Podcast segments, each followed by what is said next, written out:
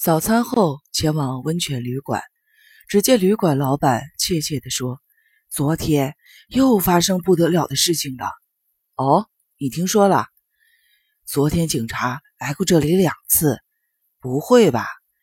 一问之下，原来第一次是猎犬警官一行人，第二次是个身高近六尺、活像相扑横纲力士的壮汉，应该是神山东阳。他拿着手表。边从别墅窗户走到小溪边计时。其实今天早上巨石博士慌忙离去时，他也随后出门，肯定是前往恩市调查募兵卫的不在场证明。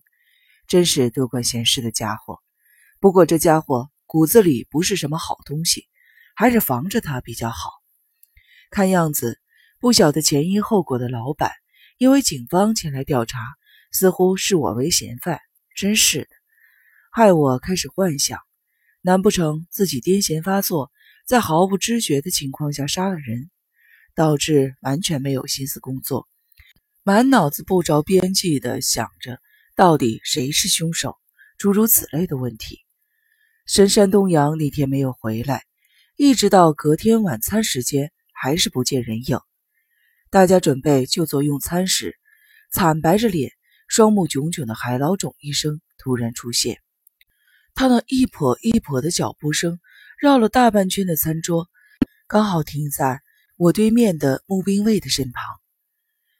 三寨募兵卫，你这个伪君子！海老种医生大喝一声，突然伸出了右手，像要往募兵卫侧脸刺过去般的指向他，姿势宛如棒球裁判般的夸张，盛气凌人，像是表演耍枪。他的手势像架着一把枪。指尖抵着募兵卫的耳下，伪君子！三宅募兵卫又大吼一声。八月三日星期天，你三宅募兵卫在恩市与朱景秦路幽会，前几天居然还敢骂我，装的一副正人君子的模样。你还好意思骂妻子不贞，自己还不是和朱景秦路私通？你这个伪君子！三宅募兵卫，你说话呀！你这个伪君子，三宅募兵卫。这时，为绕进主屋，直接由外面开门进来的神山东阳走进了饭厅。突然看到这幕情景，他不禁有些愣住，不一会儿又笑了出来。伪君子，三宅募兵卫，说得好。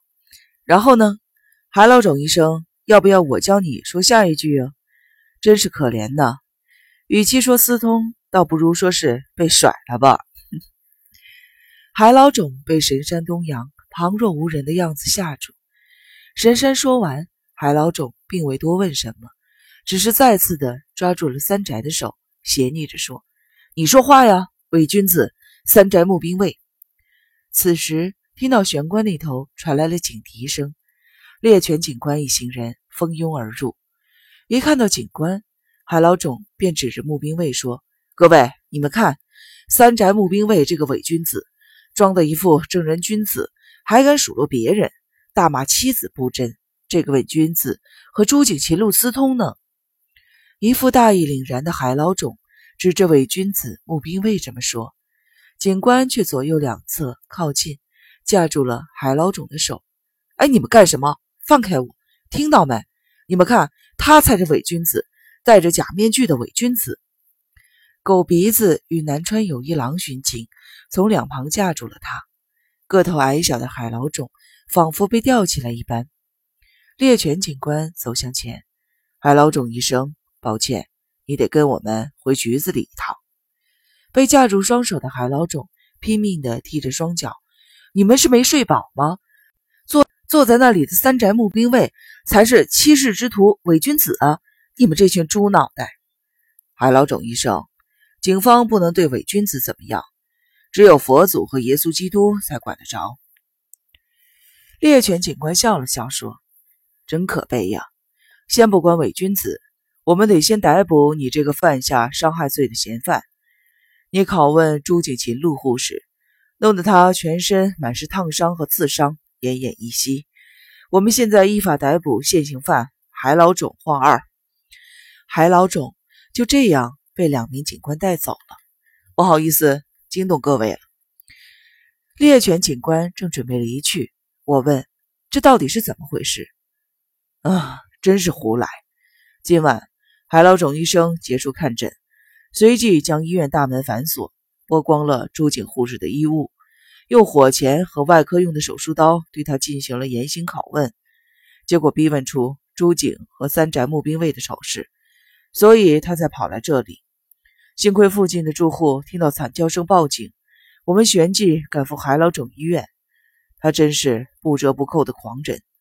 当时的情景实在太凄惨了，皮肉焦黑，地上满是血，他还一手揪着朱景护士的头发。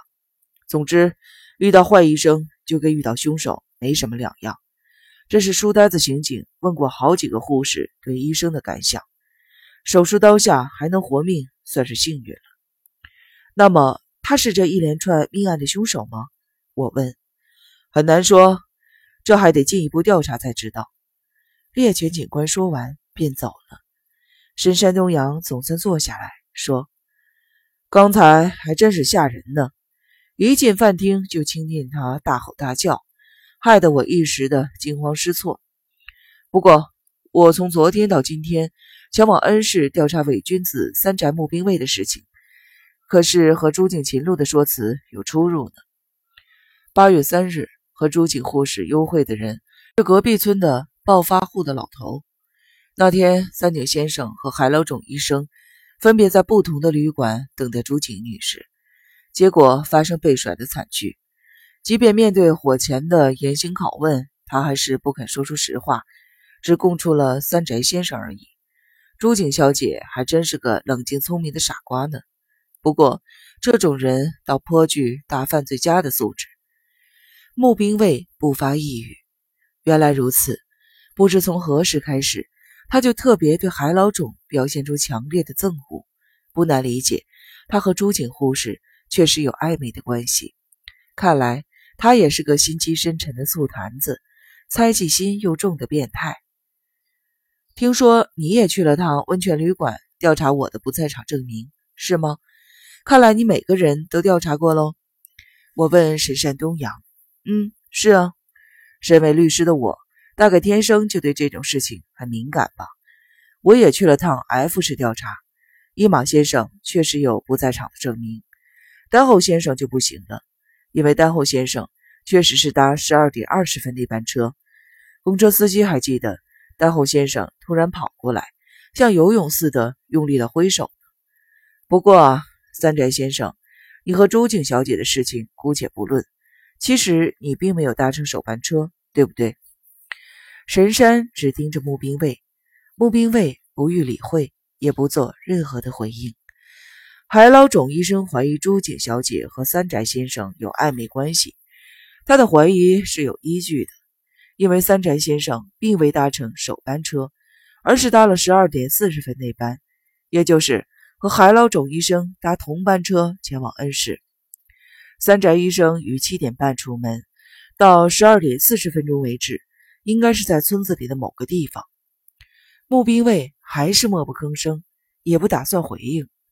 他的神情正常，只是面色有些苍白，略显疲惫的他低着头，仿佛听不见任何人说话。丹后语带挑衅地说：“神山。”又没人拜托你做这件事情，当侦探真的这么好玩吗？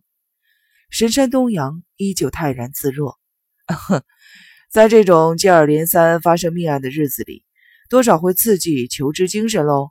不这么想的人才奇怪呢。那天晚上，大家准备就寝时，狗鼻子与南川有一郎巡警分别站在二楼两端的楼梯口。这是昨晚奉猎犬警官之命。伊玛向狗鼻子说：“真是辛苦您了，但我想应该已经没有必要了吧？”啊，什么意思？海老种医生不是已经被拘留了吗？嗯，是没错。我想应该不用劳烦二位巡守了吧？我们奉警官之令，得一直巡守到八月九号呢。看来海老种被逮捕，让伊玛松了一口气。